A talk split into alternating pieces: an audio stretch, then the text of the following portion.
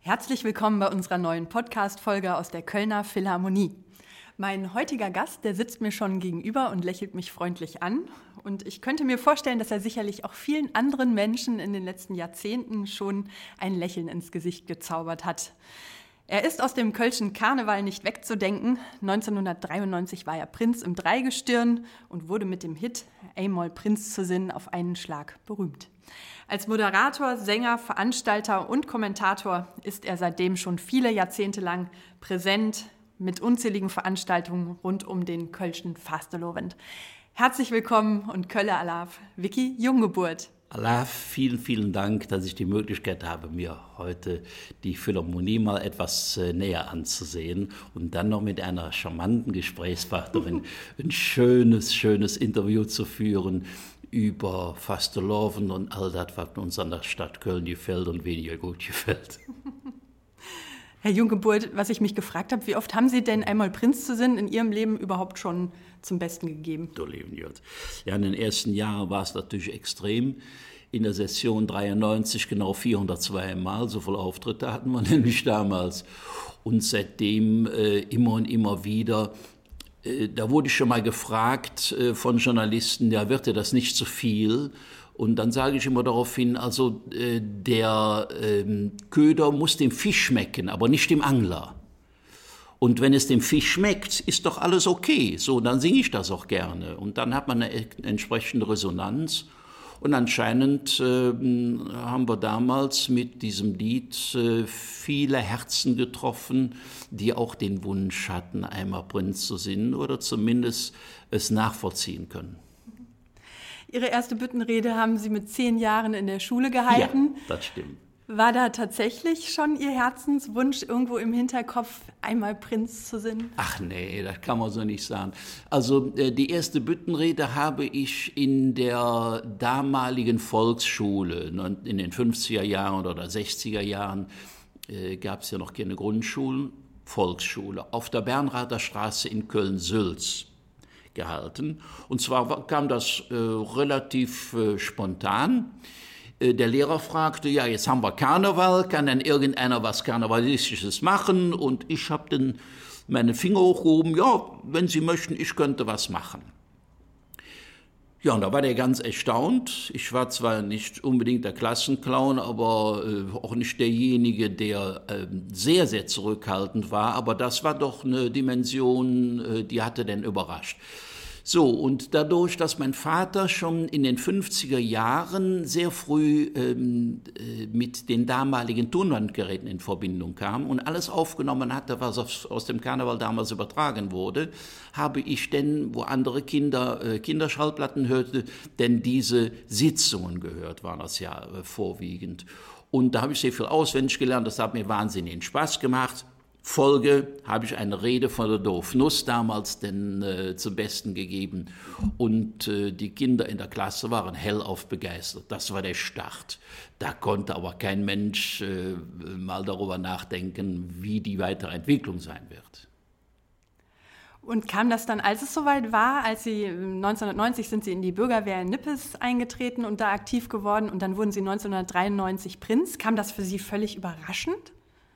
Doch, das kam überraschend, muss man sagen. Ich bin zwar 1990 in die Nippeser Bürgerwehr damals eingetreten, ähm, weil ich einen äh, Kollegen hatte, der war im Senat der Nippeser Bürgerwehr und sagte, komm doch mal dahin, du bist auch karnevalistisch äh, orientiert und, und hast Spaß daran. Und wir haben da im Senat ein Nachwuchsproblem. Ja, na, jedenfalls bin ich dahin und war ganz schrecklich. Ne? Also die hatten, das war eine Langeweile bei diesen äh, Senatsabenden, es war ganz, ganz furchtbar. So, aber irgendwie hat mich das denn gereizt, äh, mich da ein bisschen einzubringen und äh, just ein Jahr später äh, habe ich denn den Präsidenten der Bürgerwehr das erste Mal getroffen und der hat ja eine Agentur hier in Köln, Manfred Wolf. Agentur Ahrens gibt es übrigens heute noch. So, und äh, den habe ich dann damals gefragt, ich sage, wenn ihr mal die Möglichkeit hättet, irgendwann das Dreigestirn zu stellen, also ich würde gerne den Prinz machen. Ja, ja, hat er das so abgetan, und, äh, aber wie die Dinge manchmal spielen im Leben, Ein Jahr später kam Manfred Wolf mit einem Festkomitee-Mitglied Franz Wolf zusammen und der Franz Wolf fragte dann den Manfred, hör mal, äh, wir haben zwar einige Bewerbungen hier für diese Session 1993, aber irgendwo, es ist noch nicht so, wie wir uns das vorstellen. Habt ihr denn kein Dreigestirn, denn ihr werdet ja 93, 90 Jahre alt, das wäre doch mal was. Ja, und dann erinnert er sich direkt zurück und sagt, Mensch, einen Prinz habe ich. Eine Jungfrau hätte ich auch und ich sagte ihr bis morgen Bescheid, einen Bauern kriege ich dann auch noch. So wurde das Dreigestirn denn äh, 1992 äh, im Grunde genommen kreiert. Und können Sie sich noch an den Moment erinnern, als Sie das erfahren haben? Ja, das war, das war sensationell. Das war am Strand äh, in Südfrankreich zwischen Narbonne und äh, Perpignan. Und äh, ich hatte damals schon ein Handy 92, ich glaube das gleiche, was ich heute auch noch nutze. Dieses alte Nokia. Viele sagen dazu Knochen, aber man kann eben gut damit telefonieren. Und ich bin ja teuer Mensch, also hänge ich an diesen Sachen. Naja, jedenfalls ging das Telefon und äh, Manfred Wolf war am Jubeln. Wir haben es geschafft, wir sind's, wir haben die Zusage.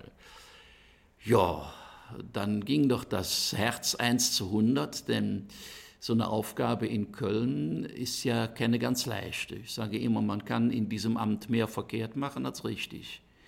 Denn man kommt ja, wenn man relativ unwissend ist, wie wir damals waren, wir waren ja nun völlig unbeleckt, was den offiziellen Karneval anging, ähm, äh, ist das manchmal etwas schwierig, nicht? Denn äh, es ist äh, ganz wichtig zu wissen äh, bei den Hochoffiziellen, wer kann es mit wem und vor allen Dingen, wer kann es mit wem nicht und wen muss man da besonders begrüßen und die ganzen Eitelkeiten, äh, die da eine große Rolle spielen. Also das war schon hochspannend. Und ähm, dieses Prinzenkostüm, wird das dann für einen angefertigt, also quasi leibgeschneidert? Oder? Ja, ja, natürlich. Da geht man also denn zur Anprobe. Damals war es noch eine andere Firma als nachher. Und äh, äh, das wird äh, pro Person und immer wieder neu angefertigt. Ist ja auch klar, die weitaus meisten wollen ja diese Kostüme auch behalten. Äh, das ist dann schon recht spannend, wenn man sich dann das erste Mal bei der offiziellen Anprobe denn in diesem Ornat sieht und denkt dann, jetzt bist du damit sieben Wochen dann beschäftigt und äh, bangt schon auf die Prinzenproklamation hin, auch so ein besonderes Ereignis, wo man auch mehr verkehrt machen kann als richtig. Ja, das ist schon äh, ein äußerst erhebendes Gefühl. Wie gehen Sie persönlich denn mit so einer Form von Druck um, wenn Sie wissen, Sie stehen so unter Beobachtung, es gibt viele Fettnäpfchen, die so im Wege rumstehen. Wie sind Sie da so vom Typ? Was also wir drei hatten damals, also Prinzbau und Jungfrau, der Karl Petri, äh, Arthur Tibussik und meine Wenigkeit, wir gingen völlig blauäugig rein. Wir haben es immer überraschen lassen, was passiert jetzt. Hatten allerdings mit dem Helmut Urbach einen wunderbaren äh, Prinzenführer, der das über Jahre hinweg schon machte und der alle Schliche kannte. Und an den haben wir uns gehalten. Der hat das also, der hat uns wunderbar begleitet damals, äh, was gerade diese Dinge angeht, denn äh, das ist wirklich manchmal nicht einfach. Da kommen sie mit den höchstgestellten Persönlichkeiten zusammen, ja, werden dann natürlich vorher so instruiert und äh, auch in der Dreigestirnszeit haben sie dann ja diese Erlebnisse. Und ich kann mich an eine Geschichte erinnern, jedes Dreigestirn besucht den Erzbischof. Damals war es äh, Kardinal Joachim Meissner.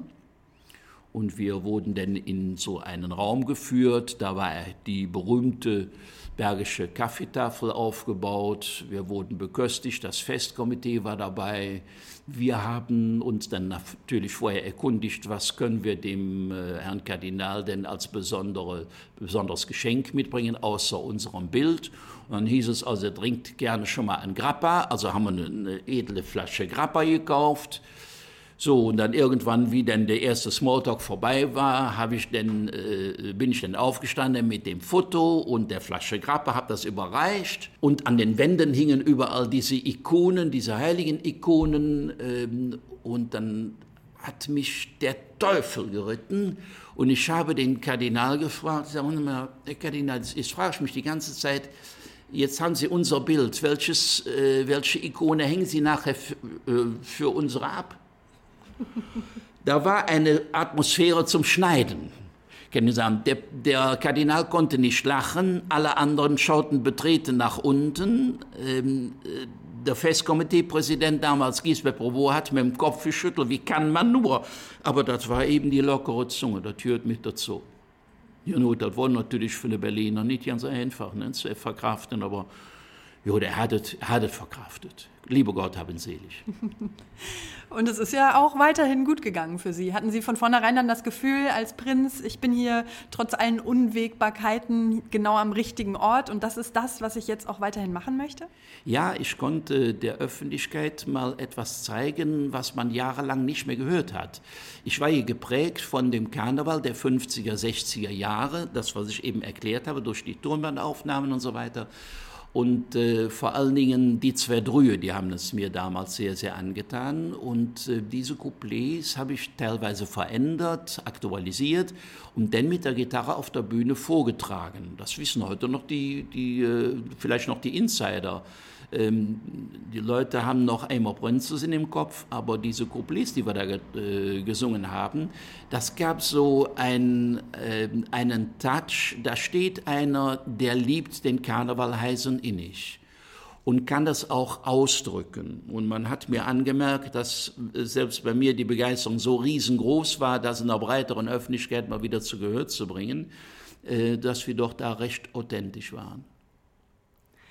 Hat sich denn Ihr Verhältnis zum Karneval an sich verändert, wenn Sie an die Zeit vor den 90er Jahren denken und an die Zeit, die Sie dann danach auch beruflich mit dem Karneval zu tun hatten? Ja, ist ja ganz, ganz anders. Also man kommt hier auf einmal denn mit den Leuten zusammen, das war ja für mich am Anfang das Größte, die man vorher angehimmelt hat, wie eine Doofnuss, Hans Hachenberg, ein wundervoller Mensch.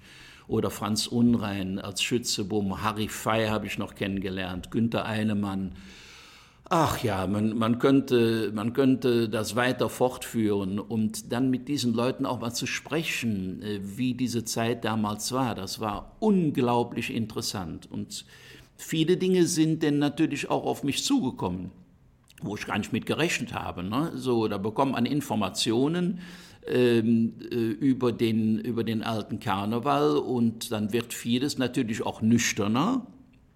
Ich denke hier vor allen Dingen auch ähm, an das Wissen um Thomas Lissem, der ja nun weiß Gott äh, kein Heiliger war in, in jeder Art und Weise, der also 1931 schon vor der sogenannten Machtübernahme ähm, in die Partei eingetreten ist. Das war vorher gar nicht so sehr bekannt. Das ist mir aber erst äh, dann bekannt geworden äh, durch diese Position und dass wir also hier an Informationen kamen, die wir sonst nicht bekommen hätten. So dieses, dieses Interne, das hat mir unheimlich Spaß gemacht.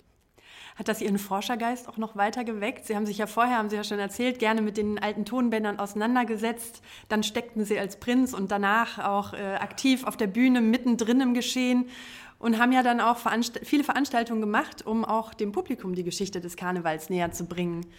Ja, also das, äh, äh dieser, dieser Start nach der Dreigestirnszeit war doch geprägt davon, dass äh, immer wieder Leute, die uns auf der Bühne gesehen haben, äh, Unterlagen zugeschickt haben. Zum Teil aus den 50er oder 60er Jahren, Tonbandaufnahmen und, und, und, und, und. Ich hatte vorher schon eine riesige, eine riesige Sammlung an Kassetten, an, an DAT-Kassetten, äh, an Schallplatten äh, und so weiter und so fort.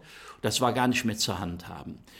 So, und dann habe ich damit begonnen, äh, kurz nach der Session äh, 93, das denn alles zu digitalisieren.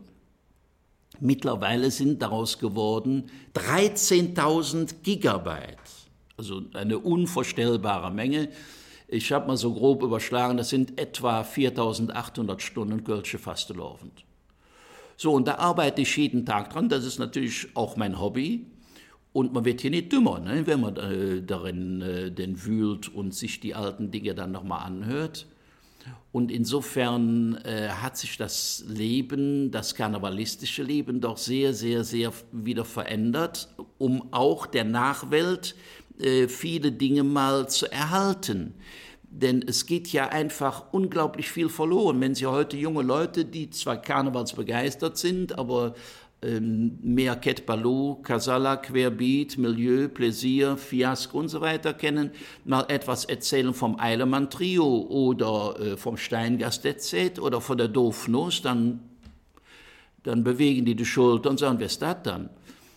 Nee, wer ist das denn, sagen sie, wer ist das, dann können sie ja nicht. Kölsch wird ja nicht mehr so heute so intensiv gesprochen. Und äh, das hat mich denn auch zur Einsicht gebracht, dass man äh, das mal einer größeren Öffentlichkeit bekannt machen muss. Und dann kam die Idee 2000 und 2001, die erste Kölsche Nostalgiesitzung ins Leben zu rufen. Damals äh, lebten die alle noch, von, die ich eben schon genannt habe, Dofnuss und, und äh, Schneewieschen, Roserot, also Uschi Werner Flossen, Henner Berzau, Hodenhötsche, die sind alle denn aufgetreten. Der WDR war restlos begeistert und äh, hat gesagt, ja, das nehmen wir mit, wir nehmen das auf. Und dann kam dazu, dass ich eine bestimmte Vorstellung davon hatte, wie das Ganze ablaufen musste.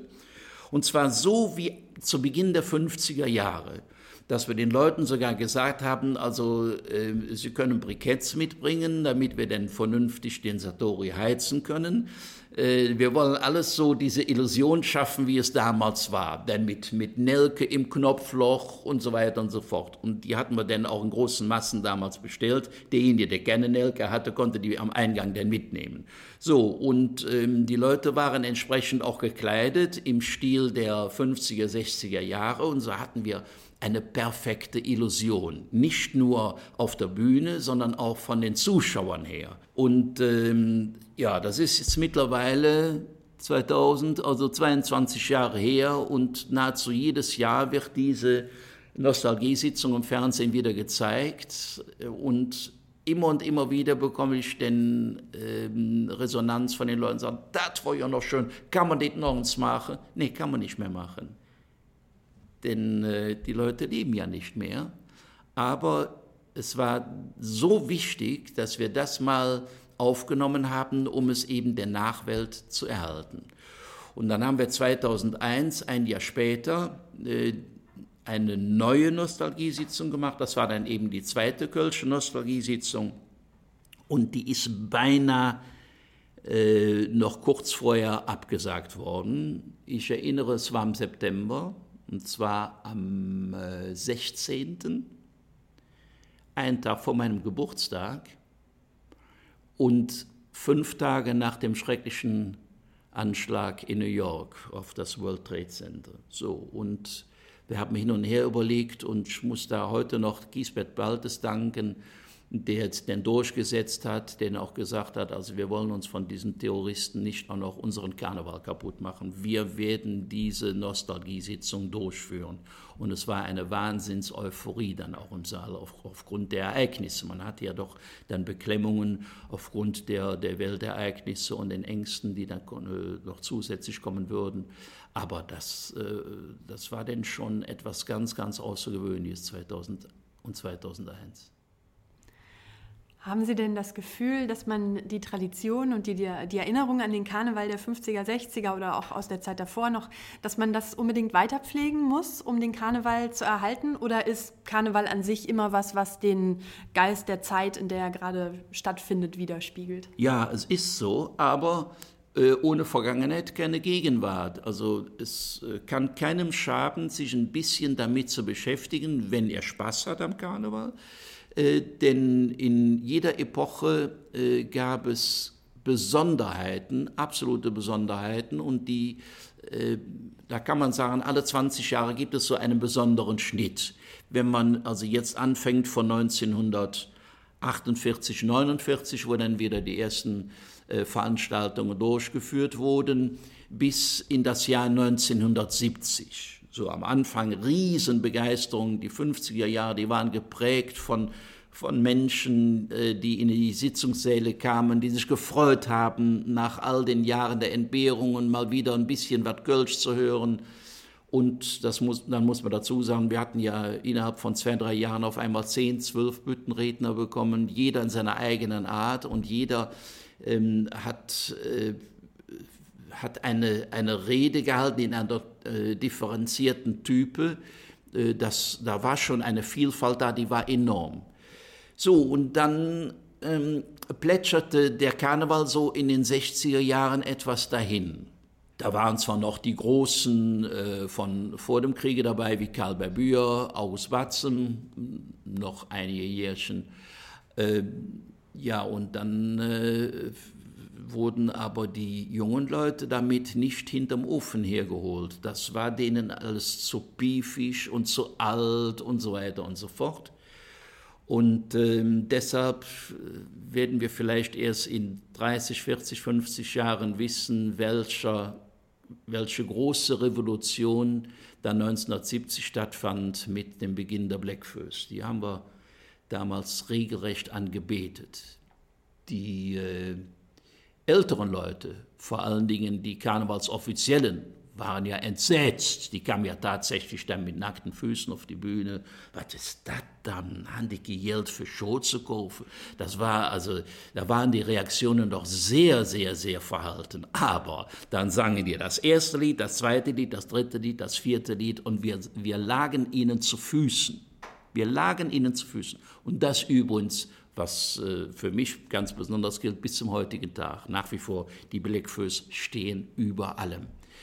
Und 20 Jahre nach dem Blackfoes, 1990 oder 91, sind wir da ein bisschen großzügiger, äh, dann kam auf einmal Brinks. Wieder mit einer Revolution im Karneval. So, und ich werde es nie vergessen, Festkomiteepräsident war damals Hans-Horst Engels. Und äh, der war ja nun auch, so mal, auch im guten Sinne sehr konservativ. Und äh, Brings sangen, machen wir uns die Tüte an. Das hat der kräftig mitgesungen, hat aber gar nicht gewusst, was er da singt. Vor allen Dingen, das fängt an zu schneien mit dem, mit dem äh, August. Das hat er nicht verstanden. Und dann kamen diese, diese Diskussionen auf einmal auf, ja, hier wird doch der Drogenkonsum verherrlicht, das kann man doch so nicht singen. Natürlich, das Festkomitee ist erst vorne, das geht auch nicht. Der hat gar nicht gemerkt, dass er das monatelang mitgesungen hat. Na, jedenfalls haben die auf eine Art und Weise denn den Karneval revolutioniert. Gott sei Dank war es so, dass wir die jungen Leute wieder mehr in den Karneval reinbekamen. Und in der Phalanx von Brinks kamen dann natürlich dann einige Jahre später dann Ket Balou und Casala und so weiter und so fort. Also insofern bewegt sich der Karneval, das war jetzt der Ursprung der Frage, immer weiter. Und es ist sicherlich gut, wenn man auch die Vergangenheit kennt, um zu sehen, so war es damals und so hat sich das Ganze entwickelt. Also wenn man etwas historisch interessiert ist, finde ich das höchst spannend. Jetzt stehen wir gerade kurz vor Beginn des Karneval 2022. Tja. Und natürlich wird auch der Karneval in diesem Jahr von Corona doch erheblich eingeschränkt und überschattet. Es gibt ja in diesem Jahr viele Alternativen. Der Rosenmontagszug zieht nicht durch die Straßen, er zieht durchs FC-Stadion. Ähm, würden Sie sagen, das ist so ein, man macht jetzt das Beste draus oder haben Sie das Gefühl, naja, so richtig Karneval ist das aber dann nicht? Naja, das sind teilweise Ersatzhandlungen. In der letzten Session war es noch viel, viel schlimmer. Da wollte man etwas machen, man wusste nicht richtig, wie es ging. Dieses Jahr war es etwas einfacher, insofern, weil wir das letzte Jahr schon äh, üben konnten, in Anführungszeichen. Da gab es denn diese ähm, Konzerte der Bands im Autokino und da muss man statt Applaus dann Licht anmachen, all so ein Quatsch. Naja, gut, also man wollte wenigstens etwas machen und man wollte auch ein bisschen was an Geld verdienen, obwohl da blieb ja nicht viel hängen, denn äh, wenn die Rodis und so weiter, die mussten ja dann auch äh, entsprechend unterstützt werden, äh, ihr Geld bekamen, dann blieb da nichts übrig. Aber es war eben eine Ersatzhandlung. Dann kam der Hennessyzug, im letzten Jahr. Das konnte man natürlich denn in diesem Jahr nicht wiederholen, denn das war eine Einmaligkeit. So, und dann hat man dann überlegt, wie macht man das jetzt, äh, wie führt man das weiter fort. Äh, ich fand die Situation zu Beginn der Session, also nach Drei König, ist immer der Beginn der Session am 7. Januar, ähm, äh, noch schwieriger als im letzten Jahr. Äh, weil wir so niedergeschlagen waren. Aus dem einfachen Grunde bis zum, ich glaube, 17. November war ja gar nicht absehbar, dass diese Session auch wieder ins Wasser fällt. So, und da war die Enttäuschung doch sehr, sehr groß. Aber man muss hier sehen, dass viele, viele junge Gruppen äh, doch im letzten Jahr sehr gedarbt haben. Ähm, es gibt Musiker, die mussten in ihren Beruf zurück, weil sie eben kein Geld mehr verdient haben. Äh, ich denke an die Räuber und es gibt da einige andere, äh, die also äh, Musiker äh, verloren haben, weil es eben finanziell nicht mehr ging.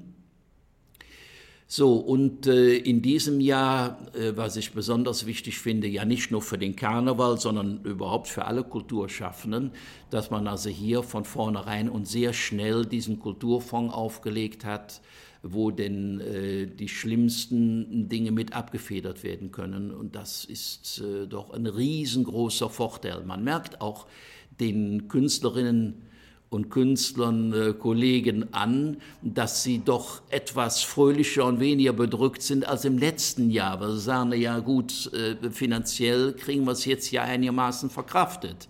Das war eben im letzten Jahr noch anders. Es sind für mich Ersatzhandlungen. Man muss sich aber vorstellen, das Festkomitee Kölner Karneval und der WDR sind ja karnevalistisch doch recht eng verwoben.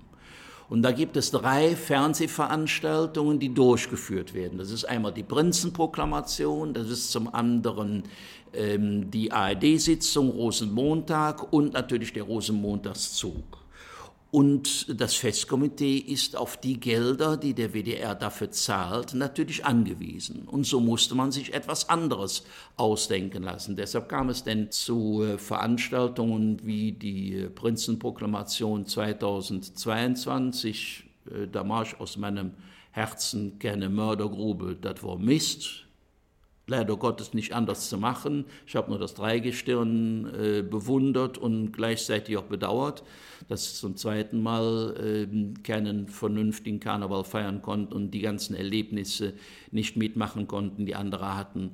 Aber es war einfach äh, eine Playback-Veranstaltung, das war dem Karneval nicht würdig, das muss man wirklich sagen. So, und ähm, dann hat man natürlich überlegt, seitens äh, des Zugleiters und des Festkomitees, was machen wir mit dem Rosenmontagszug? Und dann kam dann irgendwann nach verschiedenen Überlegungen, die im Sande verlaufen sind, denn äh, auf einmal auf, wir gehen durchs Stadion. Gut, jetzt muss man sich ja vorstellen, äh, das in dem Stadion wird Fußball gespielt und so ein schwerer Wagen kann nicht über die Rasenfläche laufen, dann könnte der FC in der kommenden Woche dann nicht mehr Fußball spielen, sondern müsste wieder ein neuer Rasen verlegt werden. Der kostet bekanntermaßen so um die 160.000. Also muss sich der Rosenmontagszug denn äh, an den Tribünen vorbeiquetschen, denn wir haben ja keine Dachtanbahn, es ist ja ein reines Fußballstadion. Ähm, und äh, dann dürfen auch maximal 30 Personen pro äh, Gesellschaft mitgehen. Also das Ganze wird da ziemlich gestaucht und man kann ja auch kaum etwas erzählen. Man sieht zwar die Motivwagen, ähm, aber dahinter kommen denn äh, 30 Mann Rote Funken, Blaue Funken, Ehrenjahr der Prinzenjahr, der Lippelser Bürgerwehr, Bürgergarde Blau-Gold und die kleinen Gesellschaften. Äh, ja, da kann man ja gar nichts kommentieren. Man kann den nur vorüberziehen lassen, die Motivwagen, denn erklären die übrigens in diesem Jahr, äh, so habe ich den Eindruck, ausgezeichnet sind. Ich habe diese Rosemontagszug-Zeitung äh, mal durchgeblättert. In den nächsten Tagen habe ich die Gelegenheit, das mal etwas intensiver zu betrachten. Aber da sind, da muss man den Hut vorziehen, was die da geschaffen haben. Das ist keine süße Schmuh, den ich jetzt hier loswerden will, auf die Art und Weise, sondern es, äh, da sind Ideen umgesetzt worden, à la Bonheur. Das war wirklich klasse. Aber wie gesagt, das Ganze wird abgespeckt auf anderthalb bis zwei Stunden. Und äh, man kann ja auch gar nicht die einzelnen Gesellschaften entsprechend vorstellen, kommentieren und so weiter und so fort. Und deshalb habe ich den, äh, den zuständigen Redakteur gebeten, äh, mich aus dieser Geschichte rauszulassen wegen der Kommentierung. Und äh, da gibt es sicherlich äh, andere Leute, die das wesentlich besser können als ich. Monika Salschert und äh, Guido Kanz und habe aber die äh, Zusicherung bekommen, im nächsten Jahr werden wir dann ja wohl hoffentlich wieder zum Jubiläum, das muss ja wohl sein, ähm, einen normalen Zug bekommen, dass ich dann wieder mit dabei bin. Jetzt ist Karneval an sich ja so eine komplexe Angelegenheit und jeder hat ja so auch seine eigenen persönlichen Vorlieben. Also ich feiere zum Beispiel meistens Kinderkarneval mit meinen Kindern. Ja. Dann gibt es äh, Leute, die freuen sich am meisten auf die Fädelszüge oder auf ja. die äh, Partys in den, in den Kneipen oder auf die Sitzungen oder auf den Rosenmontagszug. Was vermissen Sie persönlich denn im Moment am allermeisten? Was macht für Sie normalerweise ganz persönlich den Karneval aus? Ganz einfach die Nähe. Die Nähe geht uns absolut verloren dass wir, wie wir uns eben begrüßt haben, eben Corona-mäßig, wie sich das ja auch gehört, äh, mit anderthalb Meter Abstand ähm, sich die Faust entgegenzustrecken, das ist einfach nicht schön. Äh, die Nähe im Karneval äh, ist ganz wichtig, das gemeinschaftliche Singen ist ganz wichtig. Das wird ja auch sehr, sehr stark eingeschränkt durch die, wie sieht man so schön, Aerosole, die da rumfliegen. Ne? Muss man alles berücksichtigen und aufpassen die Nähe, das gemeinsame Feiern, das gemeinsame Spaß haben, der Jecke Verzell untereinander, das ist alles weg in diesem Jahr und das fehlt mir am allermeisten. Gar nicht komischerweise so sehr die Sitzungen, aber diese Nähe und, und der Verzell mit den Kolleginnen und Kollegen und auch, auch mit, mit, mit Fans und äh, wo man sich dann austauschen kann, das fehlt unglaublich. Der Musiker Olli Schulz, der hat neulich in seinem Podcast gesagt, in Köln, da stirbt man nicht. Wenn man in Köln das Zeitliche segnet, dann wird man von Willi Milovic in eine Parallelwelt gezogen, in der das ganze Jahr über Karneval ist. Ist denn für Sie auch jetzt schon zu Lebzeiten so ein bisschen, also jetzt mal ab, abseits von Corona, so ein bisschen das ganze Jahr über Karneval oder wie kann ich mir das vorstellen? Geht es für Sie am 11.11. .11. los und endet Aschermittwoch oder ist auch im Sommer Karneval? Nein, also ich möchte das äh, mit Karneval im Sommer äh, überhaupt nicht kommentieren. Das halte ich also für, äh, für einen Versuch, den man mal vor, glaube ich, 25, 28 Jahren auf dem Altermarkt gestartet hat. Äh, das konnte nicht gut gehen, ist er nicht gut gegangen. Ähm, Karneval im Sommer existiert nicht. Also äh, ich sage mal, für Düsseldorf ist das sicherlich machbar. Die können im Mai ihren Rosenmontagszug durch Düsseldorf laufen lassen. Die feiern ja auch Karneval. Wir in Köln feiern Fastelovend. Und äh, das ist ein himmelweiter Unterschied. Also Sie werden hier kaum Leute finden, die mit großer Begeisterung denn äh, darauf sich stürzen würden, den Karneval denn in den Mai zu verlegen. Aber es gibt ja Dinge, also beispielsweise bei mir, die, äh, äh wo wir schon das ganze Jahr Karneval haben, weil ich in jedem, an jedem Tag den der Herr erschaffen hat, in meinem Archiv sitze und äh, das ergänze und erweitere und so weiter und so fort. Und dann muss man sich ja auch, wenn man auf der Bühne steht, Gedanken machen, so, was machst du im nächsten Jahr? Da gibt es Größen, äh, wie ich das gehört habe, von Mark Metzger beispielsweise, der fängt ähm, Weihnachten oder nach Weihnachten an, seine Geräte zusammenzustellen. Vielleicht hat er auch damit kokettiert, ich weiß es nicht, aber jedenfalls habe ich es mal gelesen. Ähm, aber bei vielen anderen, die sammeln natürlich das ganze Jahr und sind dann immer wieder, vor allen Dingen die Redner, damit beschäftigt, ähm, da etwas zusammenzustellen, damit sie nachher eine Rede von äh, 20, 25 Minuten präsentieren können. Das war übrigens in 50er, 60er Jahren ganz anders. Da ähm, waren die Reden, hatten die Reden der Länge von acht bis neun Minuten Schluss aus Ende. Mehr war da nicht. Aber das ist heute also anders. Ähm, das Publikum hat auch da einen ganz anderen Anspruch. Und insofern ist man schon damit beschäftigt, äh, das ganze Jahr, ähm, wenn man ja sonst in Anführungszeichen nichts zu tun hat, ich bin ja mittlerweile Rentner, ähm, aber ähm, das Rentnerdasein, äh, das ist nichts anderes als wie vor 10, 15, 20 Jahren, wo ich mich das ganze Jahr darum äh, bekümmert habe, wie kann man wieder etwas Neues auf die Beine stellen, was kann man, wie kann man neue Ideen umsetzen, um auch einer äh, breiteren Öffentlichkeit, die nicht so karnevalistisch interessiert ist, den Fasteloven ein bisschen näher zu bringen und sie vielleicht sogar zu Liebhabern des Fastelovens zu machen. Jetzt muss ich aber mal als Münsteranerin noch mal ein bisschen genauer nachfragen. Wo genau ist denn jetzt der Unterschied zwischen Fastelovend und Karneval? Wenn Sie mal in Düsseldorf äh, Karneval gefeiert hätten, was Sie bestimmt noch nicht gemacht haben, dann, und warum waren Sie denn in Köln?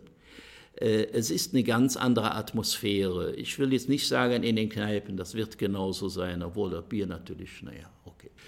Äh, es herrscht eine urwüchsige Atmosphäre hier in Köln, die kaum übertragbar ist. Und äh, das können vielleicht Auswärtige viel, viel besser erklären. Es herrscht hier so dieser, dieser gewachsene Karneval, der seit, äh, ja, im nächsten Jahr zumindest offiziell seit 200 Jahren organisiert schon besteht und ähm, wo man tatsächlich nach äh, dem Nikolaus, Güter Weihnachtsmann, hat der Kerl bei Böhmer gesungen, nur der Weihnachtsmann, da geht das neue Jahr, aber dann der Karneval und das ist bei uns das beste Fest im Jahr. So, so ist das, dass man nervös wird, schon überlegt, ähm, was, machst du dieses Jahr? Was nächste für ein Kostüm? Oder wie, wie, wie staffieren wir die Kinder aus? Und wie ist das im Kindergarten? Ähm, das ist doch, glaube ich, ein gutes Stück anders und mehr intern und innig gewachsen als in anderen Städten, ohne jetzt mal eine bestimmte Stadt hervorzuheben. Jetzt sitzen wir hier heute vor dem Mikro für den Podcast der Kölner Philharmonie und mit großer Freude habe ich auf Ihrer Internetseite gelesen, dass gerade auch die Auftritte in der Philharmonie für Sie ja. was ganz Besonderes sind. Warum? Ja. Ja, natürlich. Es, man bekommt eine Ehrfurcht, das muss man sagen. Es gab ja früher ähm, diese Orchester, berühmten Orchester, die heute leider Gottes nicht mehr existieren, wie Adalbert Lutschkowski oder Hermann Hagestedt, Harald Banter und seine Mediaband, die damals mit teilweise 25, 30, 35 Musikern zum Teil Bratschen, Streicher und so weiter und so fort, ähm, auch Karnevalsouvertüren geschrieben und äh, vorgeführt haben. Und die kamen damals dann ja meistens äh, aus dem Gürzenich oder aus der Messehalle 8. Aber hier in der Phänomonie, die ja für Musik äh, gemacht worden ist.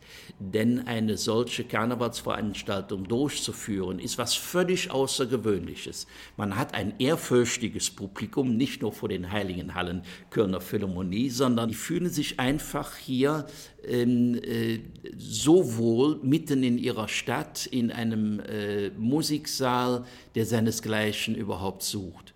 Und dass dann dieses Pflänzchen Karneval, was ja für viele in Deutschland doch äh, nicht unbedingt positiv gesehen wird, denn hier weiterhin gepflegt wird das haben wir natürlich auch den äh, Intendanten äh, zu verdanken, die immer und immer wieder sich auch mit dem Karneval, mit dem Festkomitee zusammengetan hat. Ich denke an Fastelow und Verkehr, das leider Gottes dieses Jahr wieder ausgefallen ist. Eine wunderbare Geschichte. Ich hätte sie umarmen können.